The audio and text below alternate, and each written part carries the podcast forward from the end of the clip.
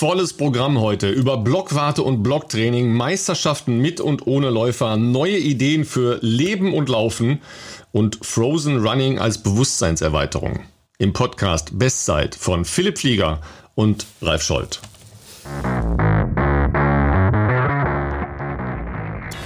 Ich glaube, jetzt bist du selber gespannt, Philipp, oder? Was, was, was ich alles bereden will heute. Also auf, anhand unseres Vorgesprächs gab es bei mir zumindest das ein oder andere Fragezeichen, die du ja nicht aufklären wolltest. Ich bin auch ein bisschen gespannt, was wir heute alle äh, alles besprechen werden. Äh, ein Teil davon äh, hatten wir natürlich im Vorfeld abgeklärt. Wir haben heute ein bisschen veränderte Aufnahmesituation. Ich bin heute nicht in Regensburg, sondern ähm, ja in, in meiner schwäbischen Heimat in Sindelfing. Also wegen hier äh, ungewohntes Umfeld, zumindest für dich visuell auf jeden Fall. Ich hoffe, dass es von der Tonqualität trotzdem ähm, dann einigermaßen passt. Und ähm, ja, bin hier quasi nicht weit weg von den Wirkungsstätten äh, vergangener Tage. Äh, der Glaspalast ist quasi um die Ecke in äh, Schlagdistanz. Ähm, da habe ich früher sehr, sehr viel Zeit verbracht. Ja, und wir haben äh, ja schon ein paar Anekdoten da ausgetauscht. Tatsächlich war äh, Sindelfingen und das Floschenstadion, das ist einfach schon ein sensationeller Name auch, ja nicht zu wechseln mit Flossen, das hat damit gar nichts zu tun. Mein erstes Trainingslager, äh, das ich damals mit meiner Trainingsgruppe in Leverkusen, glaube ich, bestritten habe. Ja, und da sind wir da äh, um die Bahn getappert, ja, aber äh, als Sprinter, ja, also haben da ein paar Tempoläufe gemacht. Aber das ist meine Erinnerung an Sindelfingen, natürlich äh, zahllose Besuche da beim ähm, Glaspalast, sei es äh, zum Meeting, 100 Jahre dieses Jahr, äh, oder zu deutschen Meisterschaften oder äh, was auch immer da anstand. Also ganz cool, äh, dass du ja aus einer der Kernzellen der Leichtathletik ja kommst und äh, hast du versucht, ins, ins Floschenstadion reinzukommen. Ja, deshalb meinte ich Blockwarte. Ja, hast du einen Schlüssel oder musstest du draußen laufen? Nee, im Stadion war ich äh, jetzt tatsächlich doch noch nicht. Ähm, es ist ja ein bisschen äh, immer noch der Corona, nennen wir es mal, Übergangssituation geschuldet, dass man ja nicht ganz so äh, frei wie sonst äh, einfach ins Stadion reinspazieren kann. Und äh, gestern Morgen bin ich am Floschenstadion schon bei meinem Dauerlauf vorbeigejoggt. Äh, aber außer dem Platzwart habe ich da jetzt sonst niemanden äh, im Stadion sehen können. Und äh, heute Morgen habe ich dann stattdessen nochmal hier einen, einen, ja, einen kleinen Ort weiter in Dagersheim, gibt so ein kleines Waldstadion, wo ich auch früher viel trainiert habe, mal geschaut. Das sah aber auch geschlossen aus. Ähm, wenn mir da bis morgen nicht noch eine Lösung irgendwie einfällt, dann äh, wird es doch drauf rauslaufen, dass irgendwie mein, mein Tempolaufprogramm auf, äh, auf irgendwelchen Feldwegen stattfinden wird. Da ist man ja als Läufer äh, Gott sei Dank einigermaßen flexibel. Aber es fühlt sich trotzdem gut an, immer mal wieder äh, an, wie gesagt, die, die, die Ursprünge hier zurückzukehren, ähm, wo ja auch im Laufen bei mir vieles angefangen hat und ja, so ein bisschen auch mal wieder in Erinnerungen zu schwelgen. Aber die Platzwarte sind ja die wichtigsten Menschen auf äh, kleinen und großen Stadionanlagen. Ja, wenn du mit denen gut kannst, kommst du immer rein, ja, weil die sind ja auch immer irgendwie da, ja. Nur die haben nicht immer einen Schlüssel für dich parat, sondern dann, wenn sie es wollen, dann ist der Schlüssel parat, ja.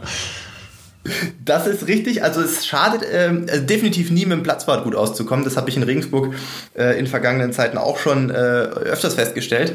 Äh, man sieht die natürlich auch häufig und äh, da immer mal nett zu sein, das äh, ist sicherlich nicht verkehrt, wenn man mal was braucht äh, oder zu einer ungewöhnlicheren Zeit vielleicht ins Stadion müsste. Tatsächlich ist das natürlich jetzt hier äh, Sindelfingen und Umgebung bei mir jetzt auch schon doch einige Jahre her, dass ich äh, nicht mehr ganz so regelmäßig da bin wie früher.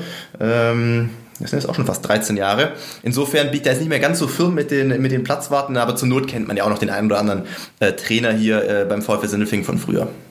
Ja, ist ja spannend, wie sich das äh, auch in den Bundesländern jetzt total unterschiedlich gestaltet, logischerweise. Ja, ähm, hier in, in Köln, beim TuS Köln Rechtsrheinisch, da ist äh, meine Tochter im Verein, ist ja auch so ein, so ein klassischer Leichtathletikverein.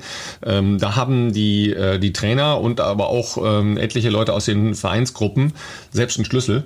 Das ist natürlich äh, ah, okay. große Verantwortung, logischerweise, die weitergegeben wird. Aber wenn äh, das funktioniert und äh, das mit den Leuten funktioniert, ja, da hat jeder so seine eigenen kleinen Lösungen. Ja, finde ich äh, im Prinzip ganz cool. Ja.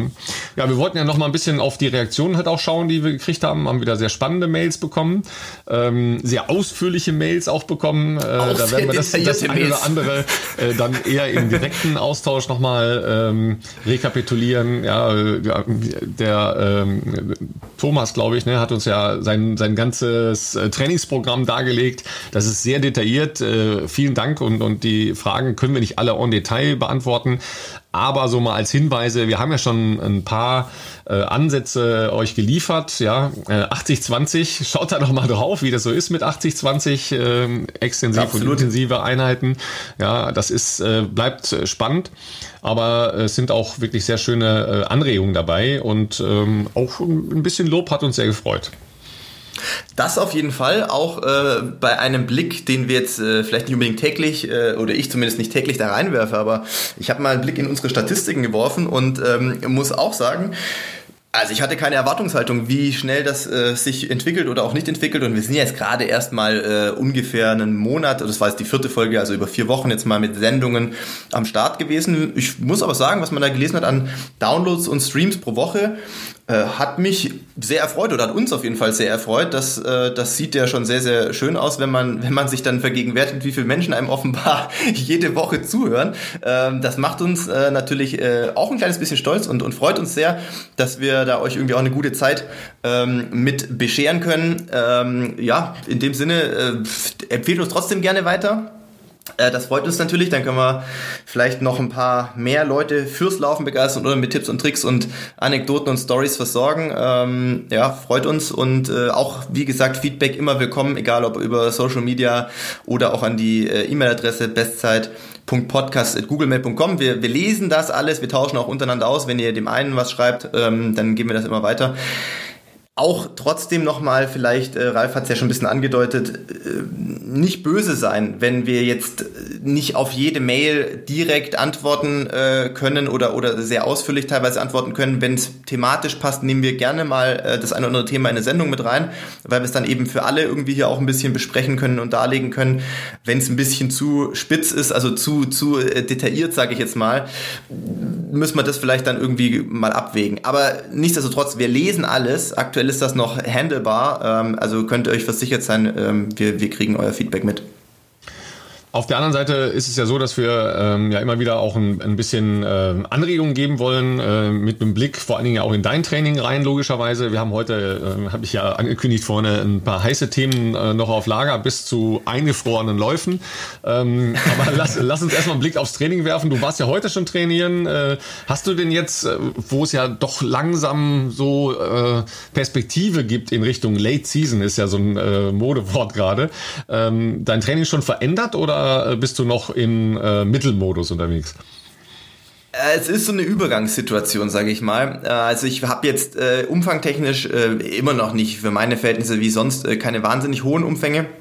Habe jetzt auch die letzten Tage tatsächlich einfach mal nur Dauerläufe wieder gemacht, äh, beziehungsweise hatte vor, dass ich heute ein Tempolaufprogramm mache, das jetzt ich halt auf morgen geschoben habe. Aber ich, was sich jetzt letzte Woche bei mir ein bisschen verändert hat, auch ein bisschen ähm, der, der Schuhthematik, die wir schon ab und zu angerissen haben, äh, geschuldet, ist, dass ich von äh, jetzt den reinen Fahrtspielen oder im Gelände irgendwie flottere Dauerläufe ein bisschen äh, weggekommen bin, schon zu ähm, ich sage jetzt nicht ultra harten Tempoläufen oder sowas, aber einfach Läufen, wo man sich mal über eine gewisse Geschwindigkeit ähm, nennen wir es mal, ein bisschen kontrolliert. Also wie gesagt, die letzten Monate war bei mir viel äh, frei nach Schnauze trainieren, äh, worauf ich Bock habe, auch für Sachen, die man sonst nicht so Zeit hat, einfach mal sowas wie Trail-Sachen, das haben wir alles schon in den anderen Folgen auch so ein bisschen beleuchtet. Ähm, diese Situation gab es so noch nicht und ich habe äh, für mich zumindest das so gesehen, dass ich versuche, äh, ein bisschen ich sag mal, mental abzuschalten, das erstmal ein bisschen wegzuschieben, bis irgendwann wieder Rennen planbar sind, sich gleichzeitig zu versuchen, fit zu halten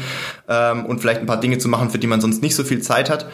Und äh, genau, jetzt findet so langsam wieder so eine gewisse Transformation statt. Ich hatte eine sehr lange Mail jetzt äh, vor zwei, drei Tagen mal Renato geschrieben, wo ich ein paar ähm, Ideen und Pläne für die nächsten, naja, eigentlich fürs nächste halbe Jahr, würde ich sagen, äh, skizziert habe. Und ähm, ja, werden uns, denke ich mal, die nächsten Tage da wahrscheinlich auch zu unterhalten bzw. telefonieren und da was ausarbeiten. Und äh, ich habe jetzt aber äh, zum einen den neuen ähm, Adidas äh, Prototypen äh, testen wollen und das ist natürlich, finde ich, immer schon ein bisschen interessanter, wenn man den für sich testet zu einem gewissen Geschwindigkeitsbereich. Also natürlich hätte ich mit dem auch ein Fahrtspiel machen können. Das ist aber halt dann sehr frei, sehr beliebig, hätte sich bestimmt auch da toll angefühlt, aber ich wollte natürlich mal gucken, wie sich das von meinem wie sich mein subjektives Empfinden zu bestimmten Tempis äh, so verhält, sage ich mal. Und äh, ich glaube, ich hatte schon erwähnt, dass ich letzte Woche so ein Tausender-Programm mal ausgetestet habe. Äh, noch interessanter fand ich aber eigentlich, dass ich jetzt wirklich mal so, so einen klassischen Tempo-Dauerlauf auf einem Radweg habe ich jetzt schon ganz lange äh, nicht mehr gemacht, also seit Kenia eigentlich nicht mehr im, im, im Mitte, Mitte März so und, und dachte mir einfach, komm, bisschen schneller als Marathontempo wollte ich eigentlich äh, laufen, zumindest von meiner Bestzeit ausgehend, ist, ähm, ist die ja 308er Tempo sozusagen für 212 ähm, und, und dachte, jetzt gucken wir mal, wie ich mich so fühle und hatte ja gar keine großen Erwartungshaltungen, weil ich weiß ja auch, dass ich zuletzt nicht so viel trainiert habe, wie man das eben sonst äh, wahrscheinlich tut. Und ähm, habe da sehr kontrollierte ähm, die einen oder anderen auf Social Media, die mir folgen, werden es ja gesehen haben, eine sehr äh, kontrollierte 30, 29 am Samstagmorgen gemacht, ohne groß äh, jetzt aufheben, sage ich jetzt mal. Ich bin vier Kilometer einlaufen gewesen. Schuhe angezogen, also andere Schuhe angezogen, ähm, die, die, die Wettkampfschuhe, äh, drei Steigerungen gemacht und bin einfach losgerannt am, am Radweg.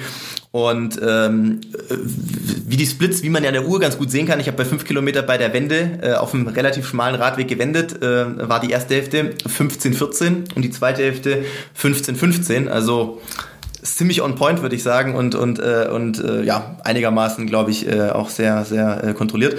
Und das hat sich sehr interessant angefühlt. Für mich sehr neuartig einigermaßen deckungsgleich mit den Beschreibungen, äh, sagen wir mal, des ein oder anderen äh, Kollegen, der andere Marken läuft als ich, von einem Modell, was sehr viele Leute aktuell in den Wettkämpfen tragen. Ähm, und ja, ich bin gespannt, wann der in Handel kommt, beziehungsweise davon hängt ja momentan auch ab, wann dann Profis neue Modelle äh, eben auch äh, in Wettkämpfen laufen dürfen. Ja, ich will sehen, ne? Ich will die Dinger sehen. Äh, darfst, darfst du schon irgendwas veröffentlichen oder äh, wenigstens mal so, so einen kleinen Ausschnitt oder so? Ja. Nee, also das, das Problem ist, äh, das Problem ist tatsächlich ähm, in der Mail, in der mir angeteasert wurde, dass das, äh, dass da ein besonderer Schuh aus, äh, tatsächlich sogar aus Amsterdam kam, der äh, zu mir auf dem Weg ist, war äh, sehr fett in der Mail markiert. Do not show. ähm, bis, bis Anfang Juli darf ich den, glaube ich, nicht, äh, nicht äh, keine Fotos davon machen, auch im Training aufpassen aufpassen, dass keiner davon Fotos macht. Ähm, und äh, Titel des, also weiß ich gar nicht, ob der schon bekannt ist. Ich glaube, er ist bekannt. Also wir mal so, für die Leute gibt es ja auch von unserer Zuhörerschaft wahrscheinlich den einen oder anderen Lauf-Nerd, der so wie ich ein bisschen tiefer drin ist, was auch so neue Modelle oder Produktentwicklungen im Laufschubsektor anbelangt. Es gibt ja auch die ein oder andere ähm, Internetseite oder auch Instagram-Seite, die sich dieser Thematik widmet. Und es könnte sein, dass auf einer dieser besagten Instagram-Seiten ähm, schon mal was geleakt wurde vor einigen Wochen äh, oder Monaten und dass tatsächlich dieses Modell, was ich aktuell habe, ähnlich aussieht, sagen wir mal. Sehr diplomatisch formuliert, sehr diplomatisch formuliert. Ja, ja. Aber ist ja, äh, ist ja ein großes Thema, logischerweise. Ich kann äh, ja alle Marken frei nennen. Äh, klar, äh, Nike war relativ äh, früh mit äh, seinen Modellen draußen. Die haben natürlich da jetzt auch nochmal ja. nachgelegt und, und weiterentwickelt. Äh, Hoka One One ist ja auch schon relativ lange mit einer Carbon-Technik unterwegs. Ähm, auch die sind ja noch als relativ kleine Marke relativ stark unterwegs. Aber ähm, vor allen Dingen auch in den äh, meinem Sport, also im, im Triathlonsport ja durch Jan Frodeno, den sie jetzt ja als äh, haben sich jetzt Jan großes, äh, Frodeno äh, geangelt als großes ähm, äh, Model da äh, geschnappt haben äh, und Asics ja logischerweise einen ihrer ähm, Top-Stars genommen haben. Äh, die präsentieren, glaube ich, an diesem Wochenende ihre, ähm, ihre neue Kreation. Wenn ich das richtig gesehen habe, kann man die auch schon in Frankfurt äh, in einem Laufshop äh, kaufen heute. Äh, also bei schon, Joost? Ja, bei Joost. Ne? Äh, der ist sehr, sehr, sehr äh, agil in dem, was er da macht. ja, und der, der ist schlau. Ja, also vor Veröffentlichung ja, darf, er, darf er schon verkaufen. Ähm, und äh, da bin ich mir sicher, da gibt's Fotos äh, in Social Media logischerweise. Und ja. Äh, ist ja klar, dass da jetzt ähm, wieder eine, eine echt große Bewegung in den Schuhmarkt reingekommen ist. Das ist ja wieder, wieder wirklich faszinierend. Ja? Da, da kommt halt ein, äh, eine Weiterentwicklung und da müssen dann alle hinterher, ja, um nicht abgehängt zu werden in, in großen Margen. Da siehst du halt auch, was die Laufbewegungen ja einfach noch für eine Masse äh, an Menschen sind und äh, wie viele Leute dann jetzt wieder anfangen, Schuhe zu kaufen. Ja. Ähm, Absolut. Und das und ist muss man auch sagen, auch dass die Modelle im Budgetbereich. Die Modelle, ne? über die wir sprechen, ja natürlich äh, jetzt nicht für die breite Masse eigentlich gedacht sind. A, äh, eigentlich für Performance, also High-End-Performance-Bereiche entwickelt. B, meistens ja auch sagen wir mal, teuer. Also die sind ja nicht, die werden einem ja nicht nachgeschmissen. Ähm, und trotzdem muss man ja sagen, also wenn da bestimmte, wie du sagst, Veröffentlichungen äh, oder, oder ja, Product Releases äh, sind, dass dann natürlich die den Händlern oder den Online-Plattformen ja förmlich aus den Händen gerissen werden für Preise, wo wir auch über äh, also 200 bis 300 Euro in dieser Range sind, sage ich jetzt mal. Wirst du jetzt wahrscheinlich als Triathlet drüber lachen, denkst dir Schuhe für 200, 300 Euro. Wir reden ja über Räder von mehreren tausend Euro. ähm, aber im Laufschuhbereich finde ich das schon trotzdem bemerkenswert, weil letzten Endes ist das ja was, wie gesagt, brauchen, also braucht jeder so einen Schuh? Wahrscheinlich nein. Und trotzdem ist natürlich so, ähm, dass gerade diese Modelle, äh, wo es natürlich im, im, im, Leistungssport, im Profisportbereich natürlich darum geht, irgendwie die letzten Sekunden oder vielleicht, ja, sagen wir vielleicht auch Minuten mal irgendwie noch rauszukitzeln im Marathonbereich, dass die natürlich auch auf große Nachfrage stoßen im, im, ja, im ambitionierten Freizeit, äh, Breitensportbereich. Aber wenn ich viel investiere, ja, ist ja jetzt egal in welchem äh, Segment äh, und, und in welcher Leistungsklasse, ja, ich investiere viel, um mein Ziel zu erreichen. Bestzeit bei äh, einem Halbmarathon, Bestzeit bei einem Marathon, Bestzeit bei einem 10 Kilometer Stadtlauf zu laufen.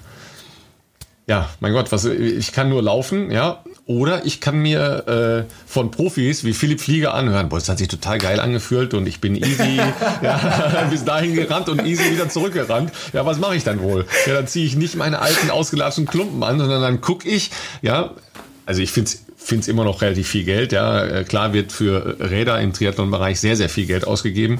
Ähm, aber logischerweise sind das halt sehr, sehr teure Schuhe. Ähm, ich habe ja. auch äh, mit sehr, sehr teuren Schuhen nicht nur gute Erfahrungen gemacht, weil äh, es gibt halt ja. auch durchaus äh, sehr kurze, kurze Haltbarkeits-Ranges ähm, bei den Schuhen. Und da muss ich dann schon sagen, okay, wenn ich äh, einen hochpreisigen Schuh habe, dann hätte ich jetzt als, äh, als normaler Laufkunde auch einen gewissen Anspruch daran, dass das äh, Ding nicht nur äh, 500 Kilometer hält oder 1000 Kilometer hält, sondern dass ich damit dann mal eine Weile laufen kann. Ja, im Zweifel lasse ich mir den ja auch für gut. Ja, also für, ja, äh, ja. für, für spezielle Trainingseinheiten oder eben dann für, ähm, für Wettkämpfe, die man machen will. Ja, weil wenn ich so viel Geld ausgebe, dann ähm, habe ich vielleicht einen Trainingsschuh, äh, der 80 oder 100 Euro kostet und ähm, den ich dann halt durchjauche und dann ähm, lasse ich mir den den schönen Schuh ja, für, die, für die schönen Läufe. Also das sind ja so die Sachen, die da beim Normalsterblichen auch mitspielen. Ähm, es werden ja nicht alle ausgerüstet wie ihr als Profis logischerweise, äh, was ja auch äh, nachvollziehbar und richtig ist. Äh, da sieht so eine Nummer natürlich anders aus, klar.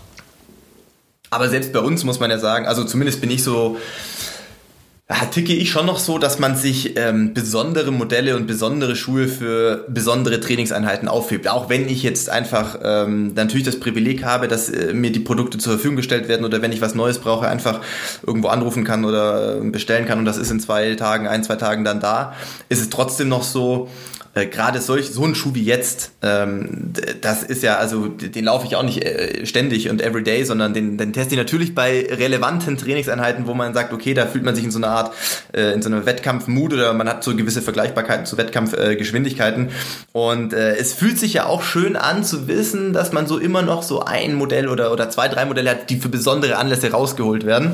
Ähm, das ist, glaube ich, bei ja, doch bei einigen, ähm, äh, also auch Top-Läufern so, sage ich jetzt mal, dass die ja nicht äh, ständig mit ihren, äh, äh, sagen wir mal, Schätzen äh, rumlaufen, sondern die natürlich schon für die ganz besonderen Events ähm, angezogen werden. Hast du die Rio-Schuhe noch im Schrank stehen? Fun Fact, ich bin kein großer Nostalgiker im Sinne von, also bei mir zu Hause, da sind auch, gab es schon Leute, die vielleicht mal pressemäßig oder filmmäßig zu Hause waren, ähm, einigermaßen überrascht, dass bei uns in der Wohnung in Regensburg so gar nichts zeugt davon, dass ich jetzt zum Beispiel, zum Beispiel mal bei Olympischen Spielen war oder irgendwie Deutscher Meister oder was auch immer. Ich habe, glaube ich, zwei Bilderrahmen, die stehen aber bei mir so im Büro hinterm Drucker mehr oder weniger auf dem Schrank. Das eine war eine, eine sehr coole Collage, die tatsächlich meine Freundin gemacht hat mit so Rio-Startnummer und die Akkreditierung und Sachen, die man halt dort bekommt. Diese Münze, diese Teilnehmermünze und so, die Urkunde und alles. Das ist, im, also das ist nicht offensichtlich in der Wohnung groß. Ähm, und ein cooles Bild, das habe ich geschenkt bekommen mal, ähm, was im Ziel entstanden ist in Rio, was äh, für mich einfach ähm, viel für diesen olympischen Spirit steht mit äh, Abraham Tadese, dem Schweizer, der siebter, glaube ich, geworden ist damals in Rio.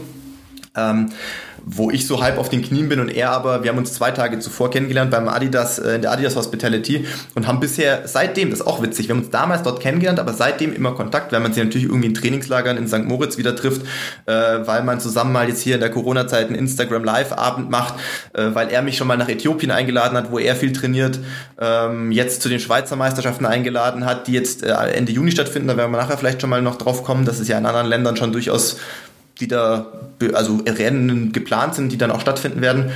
Ähm, ansonsten wenig zu den Schuhen. Ich verschenke viele Schuhe, sag ich mal, auch für so Charity-Sachen, wenn da was angefragt wird. Ähm, die einzigen, die ich aufgehoben habe, jemals bisher, sind tatsächlich die Schuhe, in denen ich damals die Bestzeit gelaufen bin, was im Nachgang dann auch als Olympia-Quali äh, anerkannt wurde. Und die Schuhe, die ich in Rio getragen habe. Das sind die einzigen Schuhe, die ich aufgehoben habe. Und die sind witzigerweise aber nicht bei mir zu Hause in Regensburg, sondern hier in Sindelfingen im Keller. Weil ich habe sie nämlich gestern wieder gesehen und sie stehen immer noch da. Also die haben tatsächlich meine Eltern offensichtlich auch noch aufgehoben und waren, war nur nicht zu viel, dass man die mal irgendwie doch entsorgt hat oder so. Ähm, nee, das war cool. Da habe ich auch damals, glaube ich, im Nachgang mit Edding eben draufgeschrieben, äh, Jahreszahl und Zeit oder irgendwie, oder Rio noch oder irgendwie sowas. Aber das sind die einzigen Sachen, die ich, glaube ich, so aus sportlichen Gesichtspunkten irgendwie ähm, als Erinnerung aufgehoben habe. Ja, für, für die äh, Nachfahren muss man ja irgendwas noch haben, ne? dass man nicht alles weggeworfen hat. dass man vielleicht später den Kindern mal sagen kann, ja, euer Vater hat früher mal, keine Ahnung, verrückterweise sehr viel Sport gemacht. ja, sieht man ihn jetzt nicht mehr so an, ne? aber damals... Sieht man ihn jetzt damals, nicht mehr an. Sehr schön, ja. Wenn ihr fit bleiben wollt, was macht ihr dann? Ja, äh, wir haben gesagt, äh, wir, wir werfen mal einen Blick auf Blocktraining. Ja, ähm, weil ich äh, bin ein Freund davon. Warum? Weil das für berufstätige Menschen äh, durchaus Sinn machen kann wenn man nicht so viel Zeit hat. Ähm, häufig ist das ja dann so gestaltet, dass das Wochenende vollgepackt wird mit allem Möglichen, oft zu viel. Aber Blocktraining kann da eben äh, Abhilfe schaffen, dass man sich bewusst drei, vier Trainingseinheiten intensiverer Art hintereinander legt. Dann vielleicht nicht den langen Lauf dazu, weil das ist dann halt äh, im Zweifel zu viel der Belastung. Aber dass man sagt, okay, ich habe das am vergangenen Wochenende gemacht, äh, bin halt am Freitag eine kurze, schnelle Einheit gelaufen, äh, bin am Samstag eine längere, schnelle Einheit gelaufen und am Sonntag äh, hart Rad gefahren ähm, und habe am äh, Montag dann halt noch äh, hart Schwimmen gemacht. Also das war so, so ein, ein Block. Und dann muss man aber auch Ruhe geben, ja, äh, dass man dann wirklich Luft dran lässt. Ja, als Profi würde man dann halt locker, locker weiter trainieren. Ähm, und ja. als Berufstätiger äh, oder Familienmensch würde man dann einfach mal nichts machen. Ja, das muss man dann können, dass man zwei oder drei Tage dann wirklich nichts macht, ja, und da Luft Die Füße stillhalten kann. Ja, aber das kann einen richtig weiterbringen, weil äh, diese intensiven Einheiten, die dann durchaus schon äh, wettkampfnah sein können, also nah sicher nicht in dem äh, Endbereich, ähm, die wirken dann wirklich erst, wenn man auch den äh, Abstand mit der Pause dahinter baut. Äh, wird in vielen Bereichen gemacht. Es gibt einige Trainingsgruppen, die das machen. Ähm, du hast mal sowas angedeutet, dass äh, du zumindest so Belastungsspitzen in Form von zwei, drei Einheiten äh, mit deinem neuen Treter ähm, eingebaut hast. Äh, aber Blocktraining an sich ist äh, bei dir äh, eher noch nicht so im äh, Kanon gewesen. Genau, es ist schon, äh, ja, also glaube ich, so ein bisschen so eine Philosophiefrage und äh, ich glaube auf jeden Fall, dass das Blocktraining äh, effektiv auf jeden Fall sein kann. Es ist aber ähm, so, dass ich aus zumindest der Zeit, ich überlege gerade, sowohl so wie ich in Sindelfingen, sag ich mal, äh, sportlich groß geworden bin in der Jugend und dann auch in Regensburg, war das bei beiden äh, Trainern oder Trainingssystemen, die ich da kennengelernt habe, keine ähm, keine, keine gängige Methode. Wir haben meistens, damals muss man aber auch noch sagen, große Teile waren ja dann äh, tatsächlich Bahntrainingszeiten äh, noch. Da war das mehr oder weniger so dieser Klassiker. Wir machen drei qualitativere Einheiten, damals noch drei qualitativere Einheiten in der Woche. Zum Beispiel, ich glaube in Sindelfingen war das immer so Dienstag, Donnerstag, Samstag. Und äh, in Regensburg dann, äh, was heißt ich, äh, mal gucken, ja, so Montag, Mittwoch, Samstag oder so. Meistens als Bahnläufer noch, hängt natürlich auch von der Phase der Vorbereitung ab, aber äh, wenn es natürlich Richtung Sommer ging und oder Frühjahr und Sommer und, und äh, Vorbereitung auf eine Bahnsaison, war es meistens zweimal Tempoläufe und einmal, sagen wir mal, äh, dann meistens tatsächlich eher noch so eine Art Tempo-Dauerlauf im Gelände, auch um ein bisschen zu überprüfen, dass man da natürlich eine gewisse aerobe Qualität sich erhalten kann. In der Vorbereitung war es eher äh, einmal die Woche Fahrtspiel, einmal die Woche irgendwie Tempo-Dauerlauf im Gelände und einmal tatsächlich ein Long Run oder sowas. Wobei ein Long Run damals ja dann eher so, da reden wir vielleicht von 25 Kilometern, weil wenn du 5000 Meter rennst, äh, da hast du noch keine 30 plus X Läufe gemacht. Also das war so das, was ich damals gemacht habe. Aber was man ja da sehr gut sieht, ist, dass das eigentlich echt immer so auf die ganze Woche verteilt war. Und für mich wenn man so will, Blocktraining, du hast es angesprochen, bei Renato gibt es diese Form eines, äh, wie, wie wir schon in anderen Folgen ja erwähnt hatten, mal Special Block, wo du wirklich zwei sehr intensive Einheiten am Vormittag und am Nachmittag absolvierst, ähm, in der, immer in der Kombination Tempo-Dauerlauf plus noch schnellerer Tempodauerlauf oder Tempodauerlauf plus zum Beispiel äh, Tempolaufprogramm. In dem Fall wären es damals 10 mal 1000 gewesen. Und dann kommst du ja schon mal alleine dadurch. Das ist natürlich jetzt nicht für die Allgemeinheit gedacht. Das zeichne ich nur als Erzählung, als Beispiel für ähm, Marathon, Hochleistungstraining, wenn man so will, äh, dass du dann natürlich in den Bereich von in Summe 40 Kilometern, hochqualitative Kilometer kommst, das ist natürlich schon auch mit Vorsicht zu genießen. Und wie du auch schon sagtest, da muss auf jeden Fall, das ist einfach zwingend notwendig bei uns, dass dann auch nach sowas drei oder vier Tage sogar äh, einfach ruhige Dauerläufe anstehen sollten, damit der Reiz auch wirklich vom Körper verarbeitet werden kann. Ich kenne Kollegen äh, anderer Trainingsgruppen, die, bei denen Blocktraining einfach normal ist. Habe ich jetzt in Kenia auch wieder gesehen, finde ich auch spannend zu beobachten, weil es für mich eben ganz neu ist, oder was heißt nicht neu, aber halt äh, kenne ich mich eigentlich nicht mit aus, so mit der, mit, mit der eigenen Erfahrung, sage ich jetzt mal, äh, wie sich das so anfühlt. Da findet das alles mehr oder weniger so statt. Ich kriege es wahrscheinlich die genaue Reihenfolge nicht mehr hin, aber dass dann immer eine Abfolge ist, äh, weiß ich nicht, sagen wir mal, ein, ein, ein Tempolaufprogramm, ein äh, Tempodauerlauf äh, äh, und dann ein Long Run oder so. Oder manche machen sogar noch ein Berglaufprogramm dazwischen oder so dass man drei, vier Tage hintereinander immer Belastung setzt und dann folgen aber auch wieder drei oder vier Tage wirklich, ähm, vielleicht sogar ein kompletter Ruhetag und sonst ein paar Tage, wo man easy joggt.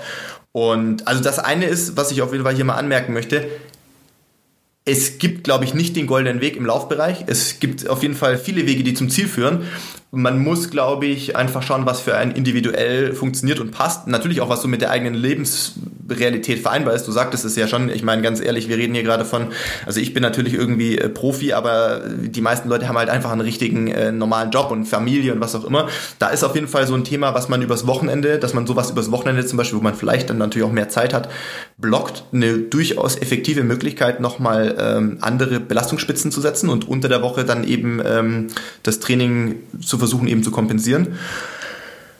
Aber generell Blocktraining ist, glaube ich, jetzt schon ein Advanced Trainingstool, sage ich jetzt mal. Also für jemanden, der direkt mit dem Laufen beginnt oder einsteigt, würde ich es nicht äh, äh, uneingeschränkt, glaube ich, empfehlen. Es ist schon für jemanden gedacht, der, glaube ich, noch mehr aus sich rausholen möchte, weil er vielleicht leistungsorientiert läuft oder seine eigenen Ziele in, in, in zeitlicher Form, sagen wir mal für einen Halbmarathon, Marathon, 10 Kilometer, was auch immer, verfolgt, um da noch mal mehr rauszuholen.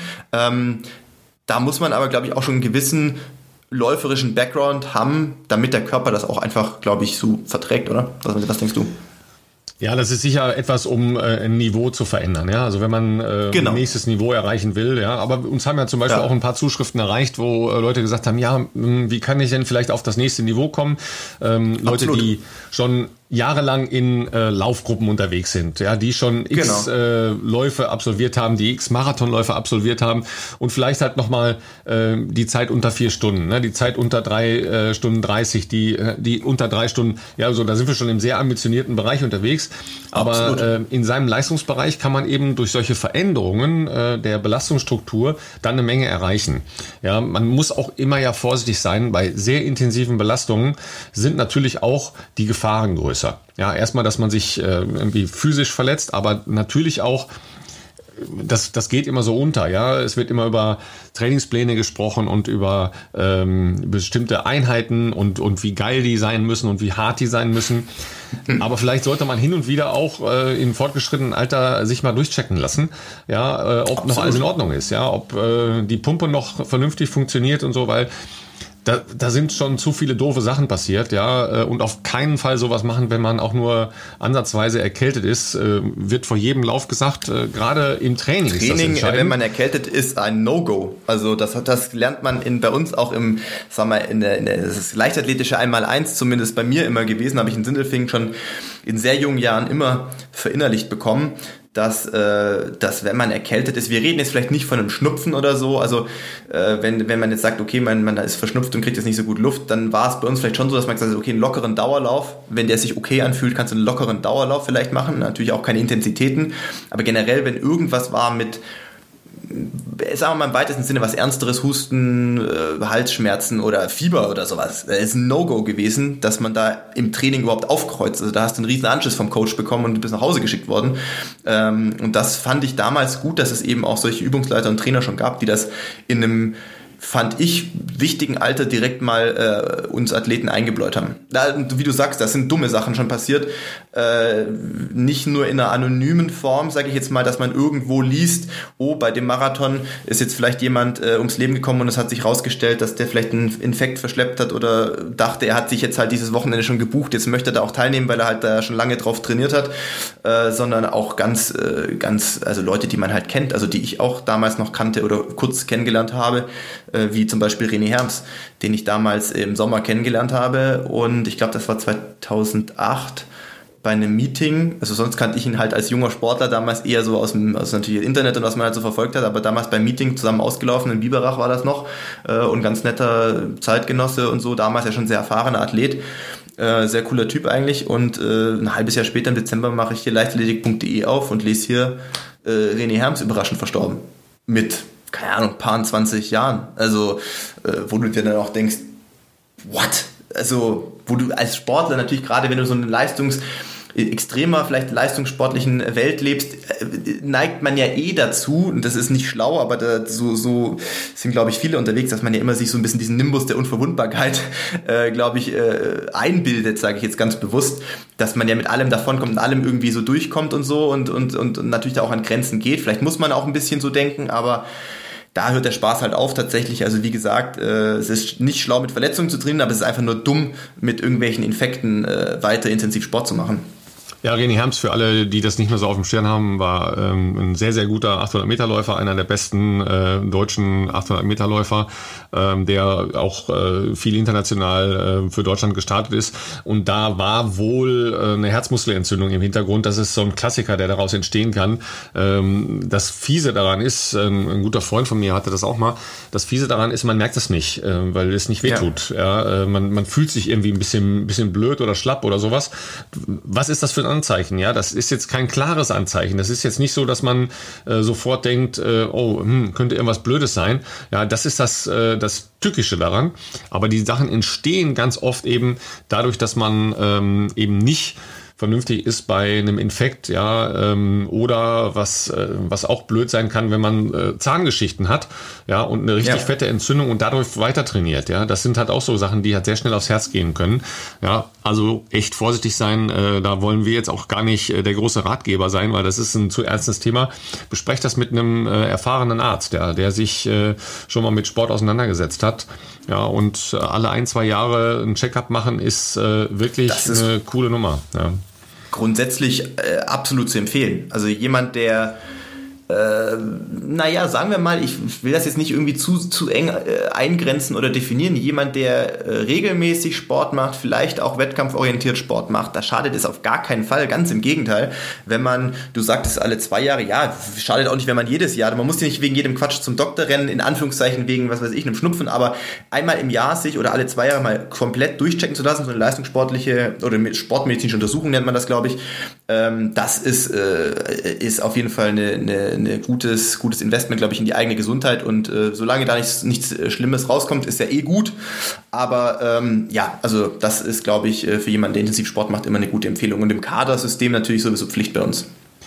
Wobei das, äh, ja, fragen ja viele, ja, was kostet das und wo macht man das am besten? Äh, das sollte man schon irgendwo machen, wo äh, die Leute mit Sport ja. zu tun haben und mit Leistungssport Absolut. schon mal zu tun hatten, äh, weil sonst wird das nicht richtig gemacht, weil das muss unter Belastung ja. gemacht werden. Ähm, das geht nicht einfach, dass man EKG macht, dann äh, kriegt man nicht die entscheidenden Punkte raus. Das muss unter Belastung gemacht werden unbedingt. Deshalb sollten das äh, auf jeden Fall Stellen sein, die sowas schon mal häufiger gemacht haben. Äh, es gibt eine ganze Menge Krankenkassen, die das inzwischen bezahlen. Ähm, Im Zweifel Zumindest muss man mal mit denen, auch? Ja, im Zweifel muss man da mal vorher fragen gehen. Ähm, das kann man halt auch äh, als Gesundheitscheck eben entsprechend einordnen. Genau. Da ähm, geht es ja nicht nur um eine ähm, sportliche Leistungsfähigkeit. Bei den äh, privaten Krankenkassen ist es äh, sogar noch ein bisschen besser. Ähm, da ist das äh, als ähm, als Vorsorge ähm, in den viel, in den meisten Fällen irgendwie mit im Portfolio drin. Ja, aber wie gesagt, es lohnt sich äh, da sicher auch mal äh, 100 Euro oder sowas zu investieren, weil das äh, besser das als Gesundheit äh, gibt's nicht, haben wir nicht. Absolut, auf gar keinen Fall, äh, absolut. Dann schauen wir doch mal, äh, Warum äh, sind wir jetzt erst äh, bei der Aufzeichnung dabei und äh, Freitagmorgen ist das Ding noch nicht raus, weil wir noch warten wollten. Ja, wir wollten unbedingt die Impossible Games angucken.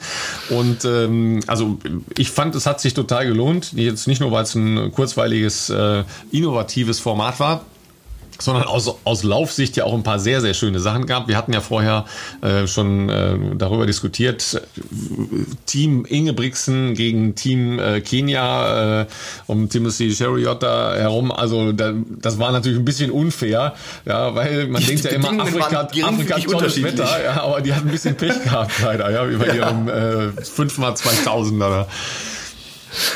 Ja, das haben wir uns natürlich, äh, wir haben uns, also wir muss sagen, wir haben natürlich an unseren Zeitplan gedacht und wir haben auch uns gestern eigentlich schon verabredet äh, und haben unser, ja, so Vorgespräch geführt vor der, vor der Aufnahme. Und da haben wir noch gedacht, hm, soll man das jetzt echt heute aufnehmen und dass es morgen früh um Punkt 6 Uhr online ist, aber heute Abend Impossible Games und mh, hm, haben wir ja schon angeteasert und haben uns dann entschieden, dass wir es heute, also wenn ihr das heute hört, dann haben wir das am Freitag äh, Mittag aufgenommen äh, und wollten da auf jeden Fall nochmal auf dieses Thema Impossible Games eingehen, weil es ist, glaube ich, einfach gerade äh, eine eine, eine, eine auch spannende Zeit in dieser ganzen äh, Schwierigkeit. Wie können wir wieder mit Sport, Events äh, jetzt aus, sagen wir, aus der virtuellen Welt wieder in die echte Welt langsam kommen? Und da äh, gibt's ja, haben wir auch letzte Woche schon angeteasert, natürlich aktuell auch ein paar Kontroversen dazu, keine Frage. Und ich finde es immer schön, wenn man da mal ein bisschen über den Tellerrand rausschaut, wenn man auch mal aus Deutschland rausschaut. Ähm, ich habe es vorher schon äh, angeteasert, auch was, was zum Beispiel äh, in anderen Ländern, in Nachbarländern passiert. In Österreich gibt schon wieder äh, Pläne für die ersten Rennen. Ich glaube, es hat sogar letzte Wochenende was statt stattgefunden. Äh, in der Schweiz finden die Schweizer Meisterschaften, ich glaube, am boah, das bin ich ganz sicher, 26. Juni oder sowas, Ende Juni auf jeden Fall in Uster statt. Da hat mich, äh, da hat diese Abram äh, informiert und eingeladen, wenn ich da Bock hätte, vorbeizuschauen. Ähm, was interessant ist, finde ich, oder bemerkenswert, dass die Impossible Games, die ja eigentlich die Bislett Games sind, also das klassische Diamond League Meeting in Oslo, was immer an diesem äh, Wochentag oder in, in, im Juni stattfindet, dass die ja offenbar nicht eine Sekunde darüber nachgedacht haben, ihren Termin, wie sonst alle anderen auch ähm, natürlich äh, im Frühjahr sowieso großen Straßenlaufveranstaltungen zu verschieben, sondern offenbar ja von Minute eins an darüber nachgedacht haben, ein anderes Konzept zu fahren, aber am gleichen Tag stattzufinden. Das fand ich jetzt schon bemerkenswert. Also nicht diese Karte zu spielen, wir brauchen mehr Zeit und dann überlegen wir mal, was können wir da machen oder nicht, sondern die müssen sich dann gesagt haben, okay, das normales Programm äh, ist offensichtlich ja nicht durchführbar. Zuschauer können wir auch äh, in der Form natürlich nicht äh, wie sonst im Stadion haben, aber machen wir doch mal was anderes, denken wir doch mal in eine ganz andere Richtung. Richtung und äh, entwickeln Konzepte, wo äh, natürlich ein Duplantis äh, im Stadion ist, aber äh, Laville nie bei sich im, ähm, im Garten und ähm, zum Beispiel dieses, was du angesprochen hast, Team Ingebrigtsen läuft in Oslo zu fünft äh, die 2000 Meter und die besten drei werden gewertet und dann gibt es das Team Chariot in Kenia in Nairobi, die zu fünft laufen. Ähm, zu fünft deshalb, weil das äh, eine Trainingsgruppe ist, also die dürfen auch so zusammen trainieren. Das ist nicht eine bunt zusammengewürfelte Gruppe, also da äh, besteht dann quasi, ähm, folgen die schon ihren, den Regeln auch. Die Bedingungen waren jetzt nicht ganz gleich, was da den, äh, den, äh, den Weltrekord anbelangt, muss man ja sagen. Also in Nairobi äh, ist mal nicht auf Meereshöhe, sondern äh, ich glaube so irgendwie 16, 17, 1800, das glaube ich auch. Es hat, glaube ich, äh, ja, geregnet und auch vor allem sehr gewindet. Äh, da war jetzt eine gewisse Fallhöhe da zu den, zu den Bedingungen da jetzt in, in, äh, in Oslo. Und trotzdem fand ich die Idee geil, die Umsetzung fand ich geil äh, und, und, und war als Zuschauer, für mich als Konsument sozusagen, äh, auf jeden Fall eine spannende Sache trotz alledem. Auch natürlich, weil es am Ende sehr knapp war, noch mit dem Rekord, muss man natürlich sagen. Wir waren ja eine knappe Sekunde, glaube ich, unter Steve Krams äh, äh, äh, Weltrekord. Und äh, ja, da fand also ich mein Ersteindruck gestern war in dieser in dieser ich glaube knapp einstündigen äh, Übertragung fand ich jetzt äh, mal einen sehr interessanten und positiven äh, Impuls. Ja, weil in, in Deutschland über ähm, Läufer bei den deutschen Meisterschaften viel diskutiert wurde, da fanden ja jetzt diese beiden Laufwettbewerbe, die haben vorher noch einen 1000 Meter Lauf gemacht, äh, wo der mittlere Ingebrigtsen schon mal rasch äh, norwegischen Rekord gelaufen ist über äh, 1000 Meter. 216 216 ja. Das ist halt ähm, schon flott Ja, ja, und dann äh, die 2000 Meter zu fünft, das waren im Vergleich ja sogar relativ normale Wettkämpfe, ja, weil da sind halt ja. mehrere einfach gemeinsam gelaufen, aber du hast gesagt, es sind halt die Trainingsgruppen, die da gemeinsam gelaufen sind. Richtig, das ist dann schon ja. einfach eine andere Hausnummer. Ähm, dazu gab es noch einen Wettbewerb, der äh, gar nicht im Fernsehen gezeigt wurde, der uns Leider natürlich nicht. dann sehr oder dich vor allen Dingen sehr interessiert hat, weil äh, dein äh, Trainingspartner äh, oder Trainingskumpel ähm, der äh, ja auch viel in Kenia oder fast nur in Kenia unterwegs ist, mal wieder zu Hause war ähm, und 25.000 Meter gelaufen ist. Das wurde nicht im Fernsehen gezeigt. Schade eigentlich, ist gar nicht so langweilig. ja, äh, du äh, sprichst von, von Sondre Möhn. Ähm, dem habe ich äh, gestern noch vorm Rennen viel, äh, viel Erfolg gewünscht und äh, ja, er, er war da äh, guter Dinge und äh, natürlich, wie es bei den Sportlern meistens so ist, ganz zufrieden äh, war er nicht. Ich habe heute Morgen kurz mit ihm geschrieben. Er äh, ist 1,12, äh, 1,12, eine Stunde 12, 46 gelaufen für 25.000 Meter, also 25 Kilometer, was äh, immer noch Europarekord war. Aber wie man natürlich meistens dann, äh, wenn man so die Leute kennt, äh, richtig vermutet, da war mehr geplant. Äh, und zwar hat er sich äh, wohl eher darauf spezialisiert oder vorbereitet, ähm, den 20.000 Meter Rekord, so hat er es mir geschrieben, oder den Stundenrekord ich weiß nicht, inwiefern da, wie groß da der Unterschied ist, aber äh, den, den Weltrekord dort anzugreifen. Und die sind sehr schnell losgelaufen. Ich äh, bin, krieg's glaube ich nicht ganz zusammen, was er, was er mir noch geschrieben hatte. 28, 43 oder sowas, glaube ich. Ja, das habe ich auch gelesen, ja. Mhm. Ähm, das hatte er mir noch äh, in WhatsApp geschrieben und äh, er meinte, das war ein bisschen zu schnell. Also er glaubt, wenn sie vielleicht so eine 20 Sekunden, 25 Sekunden langsamer angegangen wären, also äh, so um die 29 Minuten wäre vielleicht mehr möglich gewesen. Und so hat er dann bei 15 Kilometern schon registriert, dass das äh, nicht äh, durch, also weiter so laufbar ist.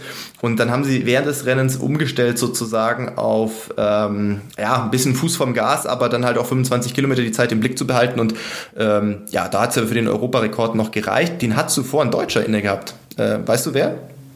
Ja, selbstverständlich. Stefan Franke. Ja, viel, zu, viel zu früh verstorben leider. Ja, das ähm, stimmt. Aber der ist äh, in Walnut ist der den Rekord irgendwann mal gelaufen, ja. Richtig. Entschuldigung richtig. bitte, ja. Entschuldigung. Wolltest du mich herausfordern? Ich dachte, wir fragen Ist natürlich ein Million, Million, Dollar Question normalerweise, ja, für, für äh, Menschen, die sich sonst nicht so äh, damit beschäftigen, aber nee, das, das, ist schon, sagen wir mal, äh, das, das ist schon äh, Spezialwissen, nenne ich es mal im Laufbereich. Ja. Also das, das weiß jetzt nicht jeder unbedingt, aber bei Ralf war ich mir auch ziemlich sicher, dass er das weiß. Äh, ich kann dir jetzt zum Beispiel nicht sagen, wann das war, aber ist sicherlich schon ein paar Jahre her weil die Strecke natürlich auch sehr ungewöhnlich ist oder in den heutigen Zeiten eher äh, ungewöhnlich ist und äh, ja, ähm, äh, wie, wie, wie hat Sondre noch geschrieben, äh, er war irgendwie dann bei von Moses Musobs Rekord am Ende auch nicht mehr so weit weg, dann trotz alledem, obwohl er hinten raus ja ein bisschen äh, langsamer werden ja, musste oder wie auch immer, er hat irgendwas geschrieben, 21 Sekunden. Äh, Habe ich jetzt nicht überprüft, muss ich sagen. Äh, und äh, aber hat er noch geschrieben, ja, no problem. Was a good training run. Zwinker Smiley. Gut, aber 21 Sekunden ist natürlich äh, jetzt ist auf 25.000 Meter, äh, aber das ist jetzt mal eben auf der Bahn äh, angeschaut dann doch relativ viel. ja, das ist schon, also wenn man das jetzt runterbricht auf die, die Geraden oder sowas, ist das natürlich schon ein bisschen was, auch wenn jetzt äh, im Stundenbereich 21 Sekunden nicht so viel klingt. Es ist jetzt äh, kein Wimpernschlag, aber ähm, ich glaube, ihm hat es auch gut getan, das habe ich schon rausgehört, äh, dass er ja, also das ist ihm einfach gut getan hat, jetzt nach den, auch nach den Absagen irgendein Ziel zu haben, einen Fokus zu haben. Er ist, äh, wie du es schon angedeutet hattest, äh, sehr lange jetzt in Kenia noch geblieben. Ich glaube, er ist erst vor einer Woche oder einer guten Woche ähm, nach Europa gekommen, nach Norwegen, äh, wollte da ja eigentlich London vorbereiten. Das heißt, er wäre ja schon von kurz vor Silvester bis London, das wäre Ende April gewesen, vier Monate in Kenia gewesen, ist stattdessen bis jetzt vor kurzem dort geblieben. Also das ähm, ja, war, glaube ich, für ihn dann jetzt ein guter Anlass, auch mal wieder zurückzukommen. Ja, auf jeden Fall inspirational, äh, was da passiert. Äh, inspirational ist äh, das nächste Thema. Inspirational Games, nämlich äh, nennen die Freunde in Zürich jetzt das, was sie äh, anstelle Weltklasse Zürich, das ja abgesagt ist als offizielles ja. Meeting, ähm, auf die Beine stellen wollen. Also wir sehen, da, da passiert echt eine Menge. Ähm, acht Disziplinen in sieben Stadien dieser Welt. Ja, es steht noch gar nicht fest, welche äh, Disziplinen alle gemacht werden. Klar ist nur, dass es einen 150 Meter Lauf gibt äh, zwischen äh, Shawnee Miller Weibo und äh, ähm, Alison Felix und der Schweizerin Kambunji. Ja, das ist soweit klar, aber da gibt es sicher auch noch irgendeinen Laufwettbewerb. Ähm, in Berlin gab es ja den, äh, den geheimen 10.000 Meter Lauf. Ja, hast du, glaube ich, auch angefragt, ja, mit sehr, sehr guten Zeiten, äh, vor allen Dingen von den Frauen. Alina Reh ist super gelaufen, Katharina das Steinruck ist super gelaufen und so. Ähm, und dann sind wir ja schon fast bei den deutschen Meisterschaften, ja, und da gab es halt Theater, aber äh, keine deutschen äh, mit Läufern bis äh, 800 Meter soll stattfinden, darüber hinaus nicht. Klammer auf, so viele Wettbewerbe finden ja dann darüber hinaus gar nicht mehr statt. Es sind 1500 Meter, äh, 3000 Meter Hindernis und 5000 Meter. Aber damit wird ja eine ganze Sparte abgeschnitten, ja. Und da war natürlich die Aufregung groß, logischerweise. Ähm, wir haben jetzt äh, im Hintergrund gehört, es gibt Gespräche, es gibt Annäherung, es gibt Hoffnung, ja. Wir sind ganz gut informiert, ähm, haben da so unsere unterschiedlichen Quellen, nenne ich es mal. Ähm, genau, wir haben gehört, es wird äh, da gerade im Hintergrund demnächst Gespräche zu, äh, zu stattfinden. Wir haben auch gehört, ähm, anderer, von anderer Seite, dass äh, jemand, der sich auf eine bestimmte Strecke, die in dieses Spektrum fallen würde, ganz normal auf diese deutschen Meisterschaften vorbereitet. Also als ob man da vielleicht einen gewissen Informationsvorsprung hat, nenne ich es mal. Wir sind mal gespannt, äh, wie sich das auf jeden Fall die nächsten Wochen entwickeln wird. In der ganzen Thematik muss man ja vielleicht schon nochmal sagen, ich glaube, du hast das eigentlich letzte Woche tatsächlich angebracht und der Gedanke lässt mich nicht los.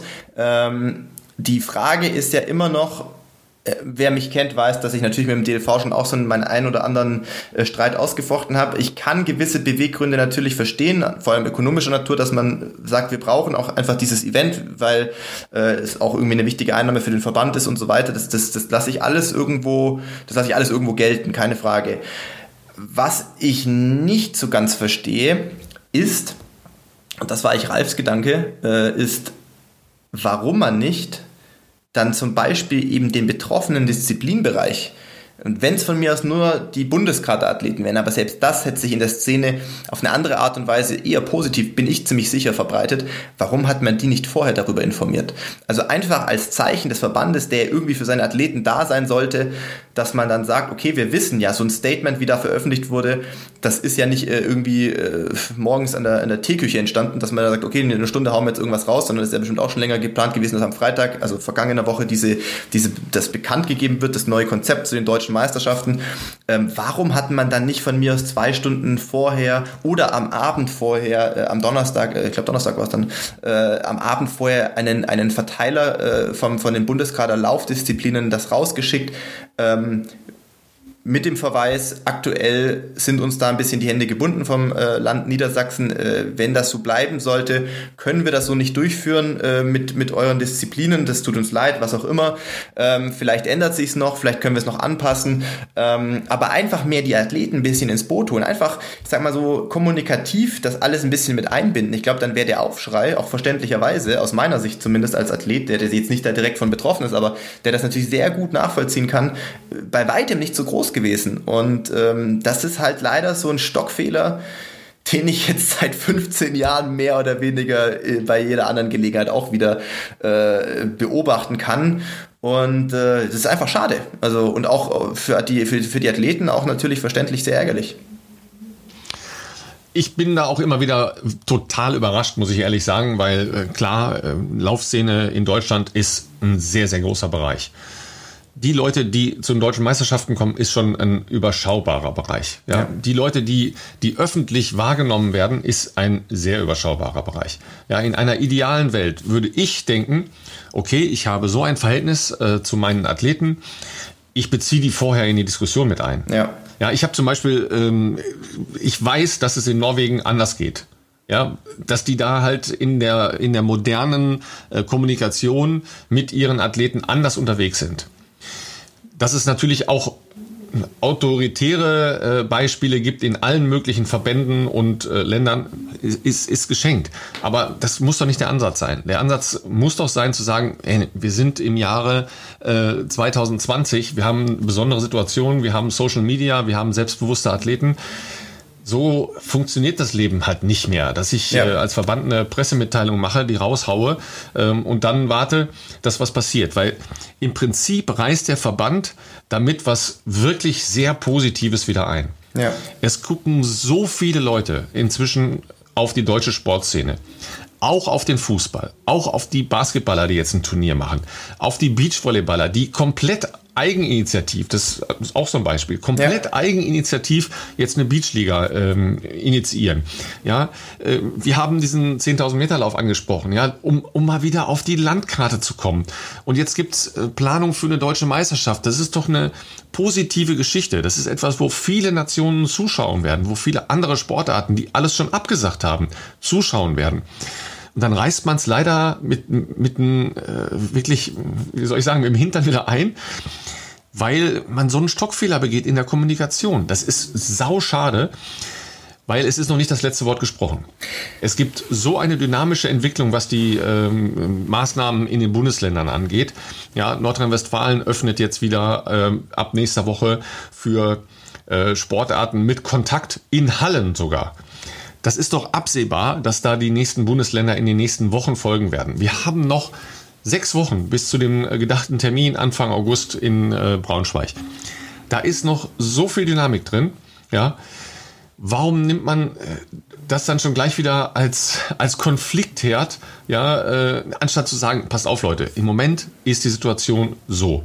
Wir kämpfen für euch, wir alle wollen halbwegs normale deutsche Meisterschaften haben. Wir haben ja noch nicht darüber gesprochen, dass es auch halt eine Einschränkung der Teilnehmerzahl geben wird. Das ja. ist auch ein harter Schritt. Das verstehe ich so gut. Ja, dass sehr viele Leute ja ihren Höhepunkt im, im Jahr bei den deutschen Meisterschaften haben. Es wird keine Staffeln geben. Es wird keine Jugendstaffeln geben. Auch ja. für diese kleineren Vereine ein absoluter Höhepunkt im Leichtathletik-Jahr. Aber es ist ein wichtiges Zeichen, dass die Leichtathletik auf der Landkarte drauf ist. Ja, und das kann man anders mitnehmen. Ja, wir, wir, wollten ja jetzt, weil wir beide ja nur von außen drauf schauen auf die äh, Stadien Leichtathletik, ja, äh, uns mal informieren bei einem, äh, den es unmittelbar äh, tangiert, ja, den, den wir halt auch gefragt haben. Ja. Äh, richtig, ja. Ähm, dafür auch nochmal äh, natürlich aus dem Podcast vielen Dank an Maximilian Torwirt, der sich auch sehr, sehr äh, kurzfristig da ähm, äh, bereit erklärt hat, uns äh, seine Eindrücke und Gedanken äh, zu schildern. Zum einen natürlich zu dem Entscheid oder veröffentlichten äh, Entscheid letzte Woche äh, seitens des DLVs, wie, wie er die Situation sieht, aber auch ähm, ja, dankenswerterweise über so die, die allgemeine Situation gesprochen hat. Was kann diese Saison noch kommen? Wie sieht aktuell so eine äh, Trainingsrealität auch aus, sag ich mal, für die, für die Bahn- und Mittelstreckenläufer auch? Äh, wer ihn noch nicht kennen sollte, vielleicht noch kurz vorab, äh, Max äh, Torwirt ist äh, jetzt in der Halle tatsächlich das erste Mal deutscher Meister geworden über 3000 Meter und hat auch in der Halle sehr, sehr, sehr gute äh, Zeiten über 3000 Meter ähm, äh, schon aufs Parkett gezaubert. Ich bin, na, da müsste ich jetzt lügen, nicht ganz sicher. Ich glaube auch, dass er qualifiziert gewesen wäre für die Hallen-WM ähm, die ja dann aber ja, äh, abgesagt werden musste leider. Ähm, und äh, genau, in Kenia äh, haben wir uns kennengelernt. Er ist auf jeden Fall, äh, ich würde ihn sagen, als, ich würde ihn als hoffnungsvolles äh, Talent äh, noch einschätzen. Ich hoffe, ich trete ihm da nicht zu nahe, aber er ist ja doch einige Jahre jünger noch als ich. Mit 25 habe ich damals auch noch gedacht, ich habe die ganze, die ganze, äh, also habe noch sehr viele Karriere vor mir und das ist bei ihm sicherlich auch der Fall. Ich glaube, gerade mit den, äh, mit der Leistungsentwicklung, die er die, die letzte, ja, ich sag mal, jüngere Vergangenheit so gebracht hat, kann man da, glaube ich, auch in Zukunft noch sehr gespannt sein, was da alles noch nachkommen wird. Ähm, und er hat uns das dankenswerterweise, weil wir dachten, dass wir gestern aufzeichnen, das, ey, ultra schnell, also so, so schnell habe ich selten eine Antwort bekommen. Das war sehr, sehr cool. Äh, äh, uns äh, seine Eindrücke per Sprachnachricht geschickt, die wir wahrscheinlich jetzt einfach hier mit einbauen werden. Ja, hi Philipp, hi Ralf. Ähm, danke, dass ihr mich auf diesem Wege hier zu Wort kommen lasst. Ähm, ich glaube, es ist eine ganz, ganz schwierige Situation, ähm, sowohl für den DLV als auch natürlich für uns Athleten. Persönlich sehe ich das Ganze, was die deutschen Meisterschaften angeht, auch zwiespältig. Ähm, klar, für mich sind so, wie das Konzept ist, eigentlich keine richtigen deutschen Meisterschaften. Einerseits, weil, weil deutsche Meisterschaften für mich schon den Anspruch haben sollten, alle Disziplinen abzubilden und Andererseits ja, haben für mich deutsche Meisterschaften auch den Anspruch, dass alle eine faire Chance bekommen. Und wenn wir die Teilnehmerfelder begrenzen, ähm, wenn es nicht die Möglichkeit gibt, Qualifikationsrennen zu laufen, wenn nur ausgewählte Athleten starten dürfen, dann ist es für mich kein, keine faire deutsche Meisterschaft mehr und nicht das, was eine deutsche Meisterschaft für mich persönlich ausmacht. Gleichzeitig muss man natürlich schon sagen, der DLV ist ein Verband wie der andere, der ist auf Einnahmen angewiesen, der will die Leichtathletik präsentieren und da ist es vollkommen legitim, da ein Event draus zu machen. Für mich persönlich stellt sich die Frage, ob man es unbedingt Deutsche Meisterschaft nennen muss ähm, oder ob man da einfach auch ja rebranden könnte oder sagen kann, es ist ähm, das DLV Leichtathletik-Event, ähm, dann hätte es auf jeden Fall seine Berechtigung in meinen Augen. Deutsche Meisterschaft sehe ich persönlich ein bisschen schwierig. Ähm, aber klar ist natürlich auch, dass der DLV da, da eine Lösung suchen muss. Und ich finde es auch immer nicht ganz den richtigen Weg, ähm, ja, direkt zu denken, dass die vom DLV sich da keine Gedanken machen. Klar ist auch, ich hätte mir gewünscht, dass die Leichtathletik es auch irgendwie schafft, sich ein bisschen früher schon zu präsentieren. Ich glaube, wir haben die Lücke, wo man hätte, hätte was machen können, verpasst ein bisschen. Ähm, Fußball läuft wieder, Basketball läuft jetzt. Da hätte man schon die Leichtathletik ein bisschen, ja, auch mehr nochmal in die Öffentlichkeit bringen können. Gerade mit den technischen Disziplinen oder mit den Sprints, das wäre durchaus ja mit Abstandsregelungen auch möglich gewesen. Ähm, aber jetzt ist es so und jetzt muss man auch als Athlet das Beste draus machen.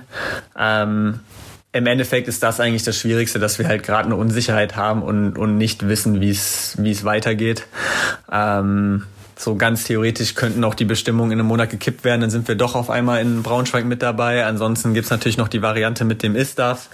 Da weiß natürlich auch noch keiner was genaueres. Ist natürlich auch im September, also schon relativ spät im Jahr wieder. Ähm, gleichzeitig gibt's natürlich auch jetzt schon Gerüchte, dass in Regensburg Bahnrennen stattfinden sollen, die aber, wenn überhaupt, kurz vorher auch dann ähm, ja vom bayerischen Staat abgesegnet werden.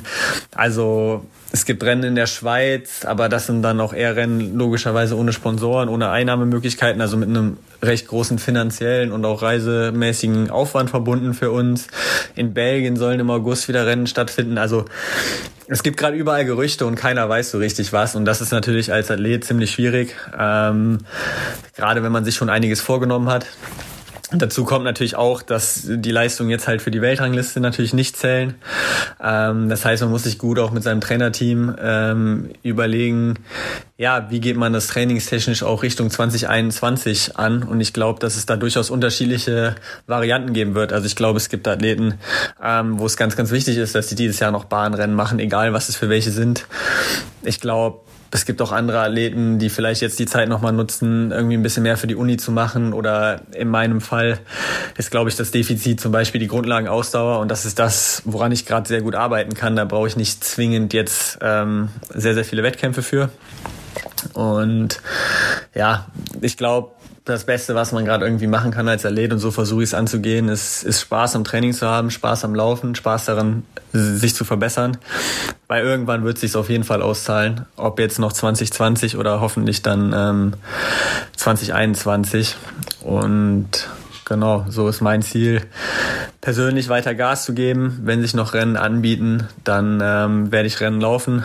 Aber klar ist auch, dass für mich die Saison 2020 nicht mehr die Bedeutung hat, die sie mal gehabt hätte, ähm, weil es für mich einfach keine fairen Umstände mehr sind und mein Augenmerk da auch auf jeden Fall jetzt auch schon strategisch Richtung 2021 äh, geht und alles, was dieses Jahr noch passiert, wird mit einem strategischen Auge auf den Plan für 2021 gemacht werden. Ja, vielleicht kann man dazu auch noch meine persönliche Situation betrachten. Also eher ein aufstrebender Athlet, der jetzt in der Hallensaison eigentlich seine größten Erfolge gefeiert hat.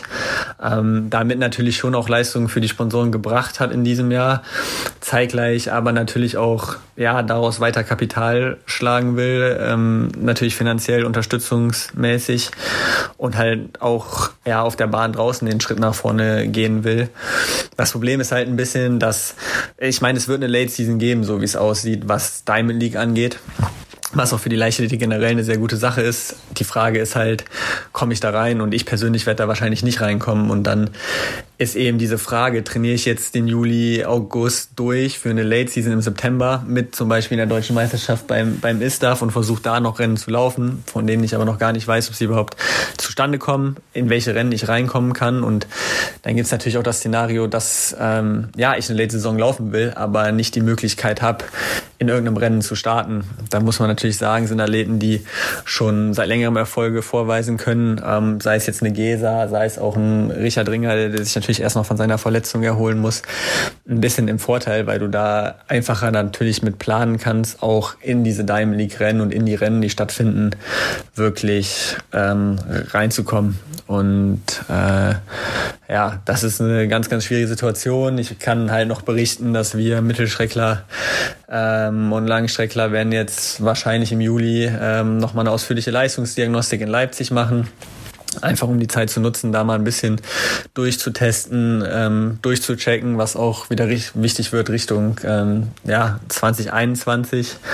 Und dann wird man sehen, wann äh, ja eine Saisonpause sinnvoll ist und wie man es trainingstechnisch gestaltet. Ähm, da wird man sich jetzt noch ein bisschen gedulden müssen und kann halt einfach nicht jetzt so den langfristigen Plan fahren. Mir kommt es, glaube ich, entgegen. Also ich habe oft bewiesen, dass ich aus einer Grundlagenphase relativ schnell in Form kommen kann. Also ich bin nicht derjenige, der erstmal drei, vier Rennen braucht, um überhaupt in Fahrt zu kommen. Also dann wird es, glaube ich, dieses Jahr, dieses Jahr schwer. Von daher, ja, bleiben wir immer auf diesem guten, besseren Grundlagen-Ausdauerniveau, ähm, streuen immer so ein bisschen was Spezifisches ein. Und wenn wirklich irgendwas sich öffnen sollte, wenn irgendwie wirklich, ja, Rennen feststehen, dann, äh, ja, werden wir auch bereit sein, das relativ schnell hinzukriegen, da eine gute Form zu kommen. Und ja, bis dahin muss man halt echt gucken, was es für Möglichkeiten gibt. Ähm, wie ich eben schon angesprochen habe, wenn Regensburg ein Rennen zustande kommt, ist es natürlich super gut. Ähm, dann fragt man sich zeitgleich, ja, wie kann es sein, dass ich in Regensburg ein Bahnrennen laufen darf über 5000 oder 10.000 oder 3000, ähm, aber nicht bei deutschen Meisterschaften in Braunschweig. Das ist natürlich ein bisschen ärgerlich, dass es dann da bundesländerübergreifend äh, anders ist. Ähm, aber es hilft nichts. Und ähm, ich bin gespannt, auch was die Straßenläufe sich noch überlegen. Also wir hatten ja in Berlin jetzt ähm, ja das Einladungsrennen über 10 Kilometer. Ähm, ganz vielleicht könnte da auch nochmal was, was anderes zustande kommen. Und ähm, ja, das ist sicherlich auch eine gute Möglichkeit, seine, seine Form zu überprüfen. Ja, spannender Einblick einfach mal von äh, betroffenen Läufern. Äh, ich bin wirklich ähm, total positiv überrascht. Ich habe noch nie länger äh, mit ihm gesprochen. Sehr strukturiert, äh, sehr sortiert, was die Gedanken angeht und ähm, mit einer klaren Zielsetzung, aber auch immer wieder dann Zielsetzung verändern und sagen, ja, okay, dann wird das nicht, dann ist das halt für 2021, ja. Also daraus sind ja eigentlich äh, wirklich erfolgsorientierte Athleten geschnitzt, ja, immer wieder das Positive sehen und einen äh, neuen Zielpunkt suchen. Genau, und dann gegebenenfalls eben ähm, Prioritäten verschieben. Also zum Beispiel auch, das ist ja ganz klar, ich glaube, dass viele Leute die jetzt nicht so aus der, aus der Hardcore-Leichtathletik oder Leistungssport-Leichtathletik kommen, äh, vielleicht auch noch den falschen Gedanken haben, dass wir alle Vollprofis sind in der Leichtathletik. Das ist tatsächlich fast eher, ja, nicht die Ausnahme, aber eher die Minderheit, sag ich mal, im, im, im Top-Bereich. Ähm, ganz viele fangen das äh, natürlich mal neben, logischerweise neben äh, Schule sowieso an, aber dann äh, schaffen es halt wenige, das neben Ausbildung oder Studium tatsächlich parallel zu machen. Man lebt eigentlich fast zwei Leben gleichzeitig sozusagen und äh, den Stress tun sich jetzt auch nicht so viele an. Das ist auch einer der Gründe, warum zumindest so wie das in Deutschland ähm, organisiert ist, beziehungsweise wie man das eigentlich in Eigenregie äh, alles dann machen muss, eben auch sicherlich das ein oder andere Talent kostet, weil es den Leuten dann irgendwann verständlicherweise auch zu viel wird.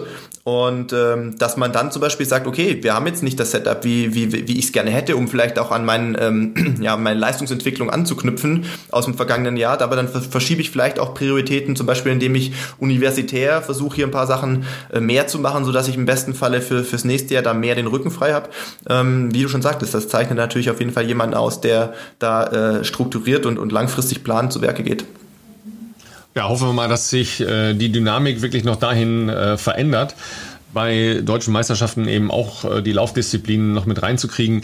Ja, Seit gestern Abend äh, bin ich jedenfalls äh, sehr optimistisch, dass wir, glaube ich, eine, eine sehr coole und vernünftige Fernsehübertragung da machen können. Wir bei ARD und ZDF übertragen ja die deutschen Meisterschaften auf jeden Fall.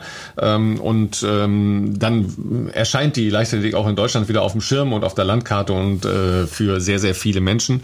Ja, das ist super wichtig und wenn die Läufer dabei sind, dann ist es auch vollständig, weil es ja laufend Springen, Werfen. Ne? Ja, der, Ganz der, genau. der Klassiker. Und die Reihenfolge ist auch wichtig. ja, äh, jetzt sind wir schon bei Reihenfolge. Ne? Da sind wir bei unserem, bei, unserem, äh, bei unserem schmerzhaften Punkt angekommen, nämlich Frozen Running. Ja, äh, wie bin ich darauf gekommen? Ja, also du darfst gleich auch deine schmerzhafte Geschichte erzählen, die du mit äh, Kälte beim Laufen hattest. Ich war am äh, Mittwochabend schwimmen. Ja, äh, in einem Freibad, das Naturwasser draußen hat, ja. Und ich habe gedacht, ach, das ist ja vielleicht gar nicht so kalt und habe natürlich keinen Neo dabei gehabt. Es war aber doch kalt. Ja, es war 17 Grad und das ist frisch. Ja, und dann bin ich halt ein bisschen geschwommen, wollte so einen guten Kilometer schwimmen und habe aber dann irgendwann gedacht, boah, nee, mir ist kalt, ja. Und ich war schon so leicht blau, ja, so an den Extremitäten schon so leicht blau. Ja, und dann habe ich gedacht, ah, gehst du jetzt heiß duschen oder nicht? Aber ich wollte anschließend noch laufen und zwar direkt aus dem Freibad laufen. Ja, ich hatte auch jetzt gar nicht Okay. viele Klamotten dabei, ja, sondern bin halt äh, mit äh, dem Anzug, also dem Triathlon-Anzug, der äh, aus nichts besteht, ähm, dann direkt weitergelaufen. Hatte halt nur meine Badekappe und meine Schwimmbrille in der Hand, ja, und so ein, äh, eher- eher eine Serviette als Handtuch, um ein bisschen äh, so die, die grobe Feuchtigkeit. Und ich habe mir so den Arsch abgefroren, wie ich noch nie bei einem Lauf gefroren habe. Noch nie, nie, nie. Ich bin nicht so, so äh, kälteempfindlich.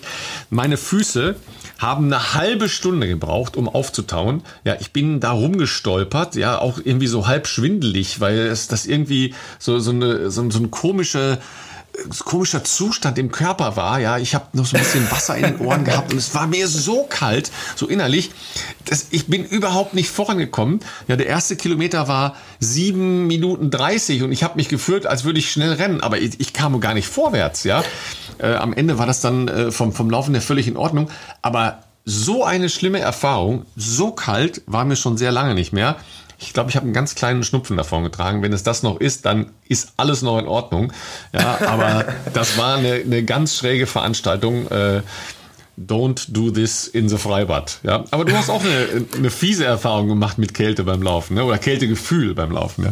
Also die, die, äh, die Frage, die sich mir jetzt als allererstes mal aufdrängt, ist, warum? Wa- Warum hast du diese Kombination gemacht? Also die findet ja so A mal im Triathlon nicht statt, aber B, also ich habe mir jetzt auch gedacht, die letzten Tage, ich weiß ja nicht, wie es bei euch war, aber heute ist es der erste schöne sonnige Tag. Äh, hier wieder, wo wir jetzt, weiß ich nicht, wahrscheinlich draußen gerade, vielleicht so 23, 24 Grad haben, wenn ich hier mal rausschaue. Die letzten Tage waren sowohl in Regensburg als auch jetzt hier wirklich frisch, sage ich mal, regnerisch. Da stellt sich mir schon die Frage, warum Freibad? Und Punkt zwei, warum direkt danach nicht irgendwie, keine Ahnung, warm duschen, dann irgendwie einen schönen Cappuccino trinken und innerlich und äußerlich sich aufwärmen? Warum direkt laufen gehen wieder?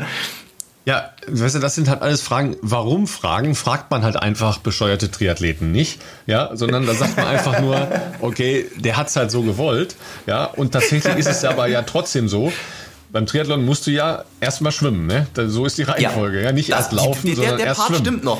Ja, der erste Part stimmt. Und, und ob du jetzt danach aufs Rad gehst, was im Zweifel oft noch viel kälter ist, oder laufen den gehst, ist eigentlich egal. Ja, Ja. sondern du musst in der Lage sein, danach wieder zu stehen und zu laufen. Ja, Ja. Äh, also in irgendeiner Form dich äh, fortzubewegen. Also das ist gar nicht so weit weg von dem, was Mhm. man tatsächlich macht. Ich hatte jetzt halt nicht mehr Klamotten dabei, ja, weil ich Mhm. äh, dann halt zum Schwimmtraining meiner Tochter hingelaufen bin, ja, weil da hatte ich das Auto stehen. So, und äh, ich hatte jetzt nur die Wahl, gehen oder laufen. Und gehen war gar keine Option, weil da wäre ich komplett eingefroren. Ja, also ich musste laufen. Das, äh, so, ne? Und äh, warum bitte, ja? Das ist keine Frage, die gefragt werden kann. frage ich mich auch öfters, warum ich manche Sachen mache beim Laufen. Da frage ich mich auch Ja. oft, also auch beim Marathon oft die letzten äh, sieben Kilometer, wenn ich es noch mich fragen kann, frage ich mich manchmal, warum ich das gerade mache. Ähm, Manchmal konnte ich es mich auch schon nicht mehr fragen. Ähm, das ist wahrscheinlich ähm, die Geschichte, auf die du anspielst. Äh, Berlin-Marathon 2017. Ähm, ja, da war, sagen wir mal, die äußeren Rahmenbedingungen waren nicht wie gewohnt perfekt. Äh, Berlin ist ja wirklich gesegnet normalerweise mit Marathonwetter. Aber damals war es äh, schon am Vortag absehbar oder auch am Freitag schon, dass der Sonntag nicht sehr äh, leistungsförderlich sein wird. Sprich kühl, regnerisch, also sehr viel Regen über Nacht, dann regnerisch am Tag und äh, Wind. Und äh, das wurde dann auch so am Technical Meeting weitergegeben. äh, der ein oder andere, vielleicht schlaue Athlet, hat daraufhin seine, äh, seine Marschroute und seine, seine Zielvorgabe, die er sich selber so steckt, vielleicht angepasst. Das hat mir auch mein damaliger Trainer empfohlen sich nur auf, äh, nur in Anführungszeichen auf die EM-Norm für Berlin 2018 zu konzentrieren, die bei 2 Stunden 14 liegt, statt zu versuchen, Bestzeit zu laufen, 2.11 oder wenn es geht, unter 2.11. Das Problem ist aber, so funktioniere ich nicht. ich brauche große Ziele, für die man sich dann auch drei, vier Monate wirklich hinknechtet. Und am Tag vor diesem Rennen zu sagen, ach, ist eigentlich egal, ich laufe jetzt irgendwie äh, unter 214. Das bin nicht ich, tut mir leid. Also ähm, nur das Problem ist, dieser äh, Dickschädel, der äh, ja, bringt dann dann halt auch manchmal in unschönere Situationen und äh, in dem Fall war das bei mir auch der Fall. Die Fernsehbilder kennt der ein oder andere wahrscheinlich, ähm, sind ja auch noch partiell irgendwo auf YouTube, glaube ich, drauf. Ähm, das war dann am Ende nicht mehr so schön, nicht nur für mich, auch nicht für, für glaube ich, Leute, die diese äh, Szenen möglicherweise gesehen haben. Das äh, war jetzt sicherlich nicht unbedingt Werbung für den Sport, aber Fakt ist, dass ich halt ab Kilometer 35 nicht mehr so viel mitbekommen habe, weil äh, das ist, das Problem ist, dass der Prozess schleichend passiert und solange du noch denkst, du bist Herr der Lage, klammert sich der Restverstand und der Restwille nur an das, was man natürlich über 20 Jahre äh, eingebläut bekommen hat oder sich selber einbläut, einfach draufbleiben, auf die Zähne beißen, weitermachen. Es ist ja nicht mehr weit, du kommst durch. Das ist ja das, was man sich so mantramäßig vorsagt. Das Problem ist nur, Marathon ist halt doch ein bisschen anders wie all das, was ich zumindest äh, früher so gemacht habe auf der Bahn. Das ist ja doch eher überschaubar vom zeitlichen äh, Anstrengungsrahmen. Und Marathon, äh, ja, führt halt den menschlichen Körper doch auch an ähm, gewisse Grenzen oder auch darüber hinaus. Und ja, irgendwann äh, war mir so unfassbar kalt einfach und das ging relativ schnell, muss ich sagen, dass, da, dass du das Gefühl hast, also klar, die Sachen waren natürlich nass und der Wind hat es nicht dazu beigetragen, die, die drei, ersten 30 Kilometer, dass dir warm ist, aber dieses, dieses sehr äh, für mich einprägsame Gefühl, das ging ziemlich schnell. Also, dass du plötzlich so deine Hände nicht mehr spürst, dass die so kribbelig taub sind, dass so das Gefühl jeglicher Lebensenergie dir entzogen wird und du da nur noch so vor dich hinstolperst das war äh, so mein äh, bleibendes Erlebnis oder meine bleibende Erinnerung an, an die Verbindung Kalt und Sport, sage ich mal. Und da fragst du mich, warum? Das ist jetzt süß. Das ist jetzt wirklich süß, ja. Okay, ja. macht das nach Möglichkeit nicht. Äh, es soll ein super schönes Wochenende werden. Äh, es soll warm werden. Erzählt anderen, äh, dass euch Leute was erzählen, nämlich im Bestzeit-Podcast. Äh, wir bleiben an allen Themen für euch dran. Und äh, wenn äh, dein norwegischer Freund uns noch was schickt heute, dann hängen wir es noch hinten dran, oder? Ja, Sondre ist, ähm, wollte uns eigentlich noch was schicken, ähm, so ein kleines, äh, ja, sagen wir mal, so ein kleines Eindruck, wie auch immer, ähm, zu, zu, zu den äh, Impossible Games, aber der hat natürlich jetzt heute auch, weil er jetzt lange nicht in Norwegen war, glaube ich, einen ganzen, äh, ja, PR-Termin, Marathon wahrscheinlich. Äh, falls er uns noch was schickt, kriegt ihr das einfach hinten dran gebaut. Äh, wird natürlich dann auf Englisch sein, obwohl er Deutsch in der Schule hatte, hat er mir erzählt. Aber er hat gesagt, er spricht es nicht mehr so wirklich. Er versteht noch ein bisschen was. Ähm, also wenn wir das hinkriegen, dann, dann kommt das vielleicht noch an die Folge hinten dran. Ansonsten, ja, geht raus. Genießt das jetzt, zumindest bei mir hier, gerade in Sindelfingen, sehr gute Wetter. Ich hoffe bei euch auch. Äh, macht ein paar Kilometer und äh, ja, viel Spaß beim Anhören.